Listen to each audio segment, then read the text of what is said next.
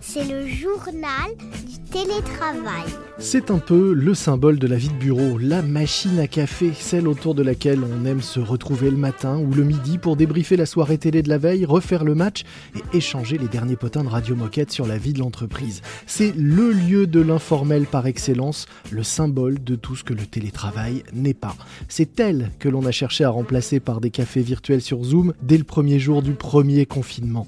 Et c'est à elle qu'il va falloir trouver une nouvelle place dans le bureau hybride de demain. Comment? Eh bien c'est le sujet du jour de ce nouvel épisode du journal du télétravail du magazine Management. J'ai le plaisir de recevoir aujourd'hui dans notre podcast Latifa Akou, présidente de l'ARSEG, l'association qui regroupe les professionnels de l'environnement de travail et les spécialistes des questions d'hygiène et de sécurité en entreprise, avec plus de 2000 adhérents.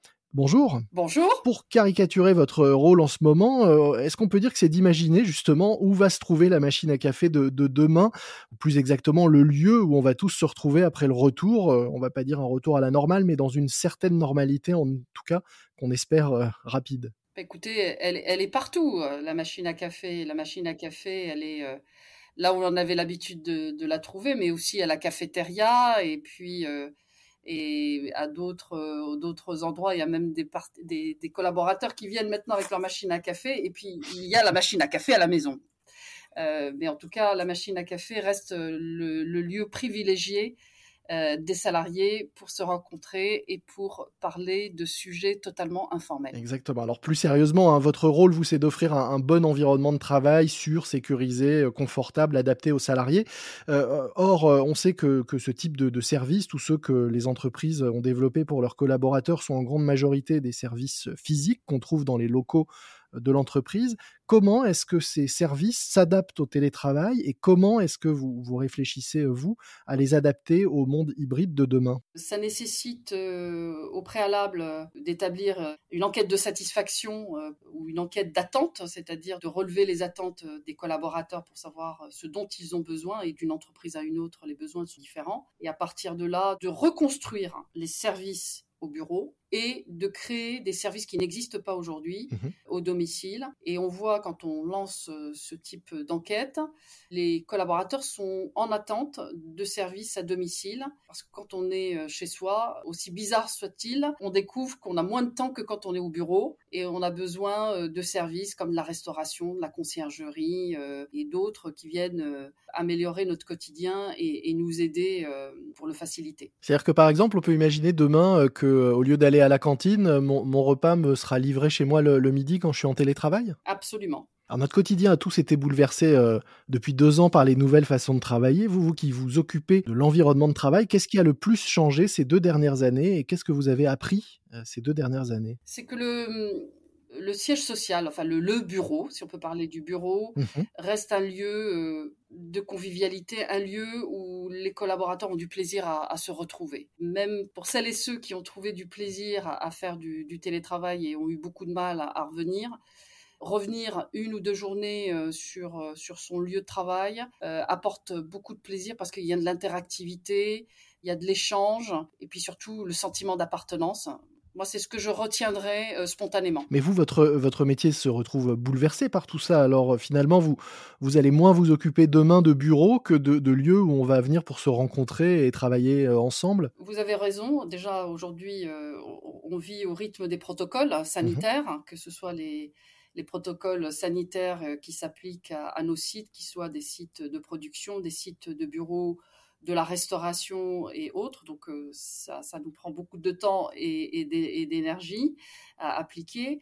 Et aujourd'hui, oui, on gère de moins en moins des mètres carrés mmh au profit des services. Et c'est sur ces services qu'on va mettre toute notre énergie et notre métier va se centrer sur, euh, sur le service. Et on le voit quand les collaborateurs reviennent hein, sur, le, sur le site. On, nous l'avons vu euh, dans certaines entreprises qui ont réouvert leur, leur site, que ce soit euh, en juin, juillet ou en septembre, euh, les collaborateurs étaient extrêmement exigeants en termes de bien-être, étaient très très exigeants en termes de restauration mmh et puis de, de, lieux de, de rencontres, que ce soit les salles de réunion, des endroits pour interagir.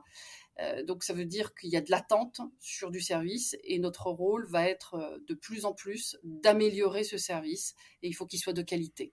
Est-ce que ça veut dire, pour euh, caricaturer, qu'on va passer d'une culture de ce qu'on appelait les services généraux à quasi un service hôtelier demain dans les sièges sociaux des grands groupes? Oui, je vous le confirme. On passe à ce qu'on appelle l'hospitality. Mmh donc aujourd'hui, nous sommes de plus en plus à recruter des hospitality managers hein, qui sont issus euh, de l'hôtellerie. Euh, moi-même, dans ma propre entreprise, euh, mhm. j'ai recruté deux personnes qui proviennent de l'hôtellerie de luxe et qui ont le sens du service et qui apportent justement ce service haut de gamme et, de qualité aux salariés. En, plus de votre fonction de, présidente de, l'ARSEC, vous êtes directrice de l'environnement de travail au sein du laboratoire euh, Ipsen, qu'on connaît tous hein, pour avoir au moins une boîte de Smecta dans un placard à la maison.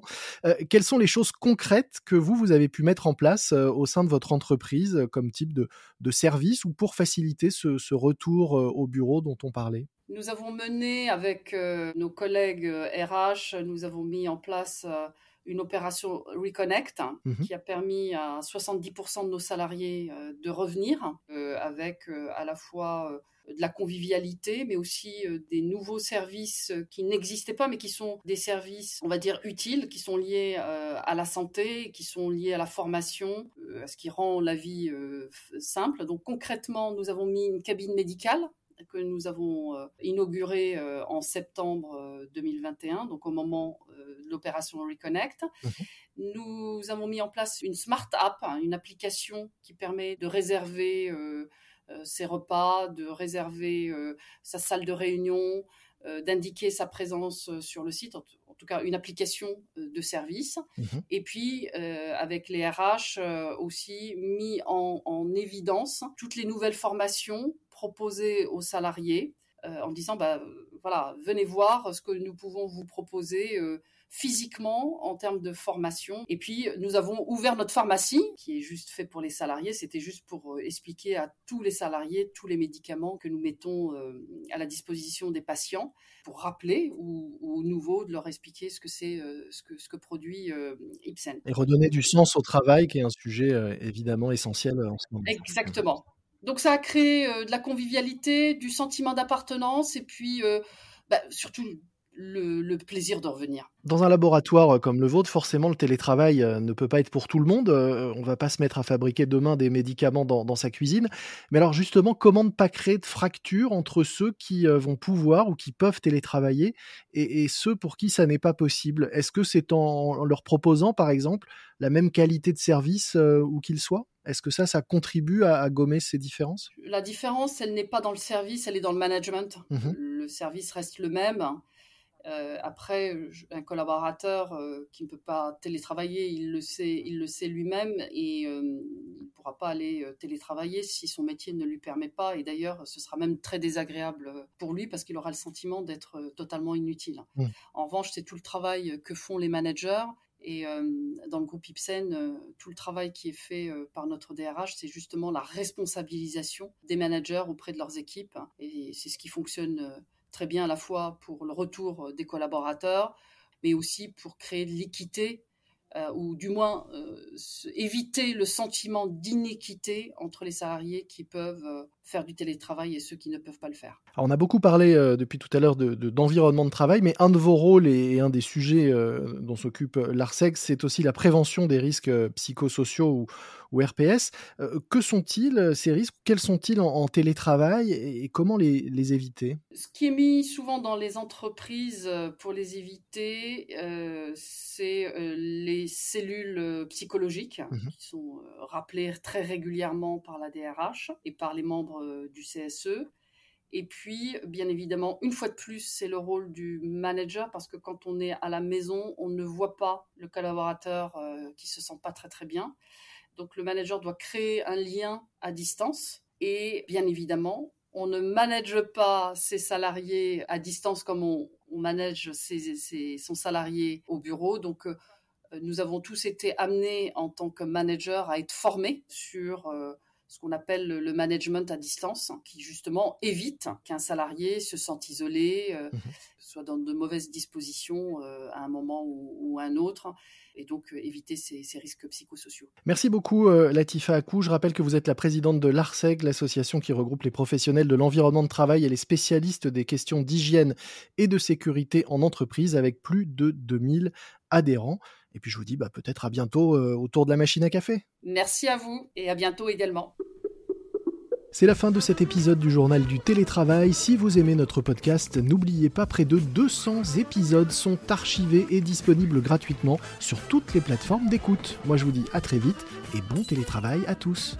C'est le journal du télétravail.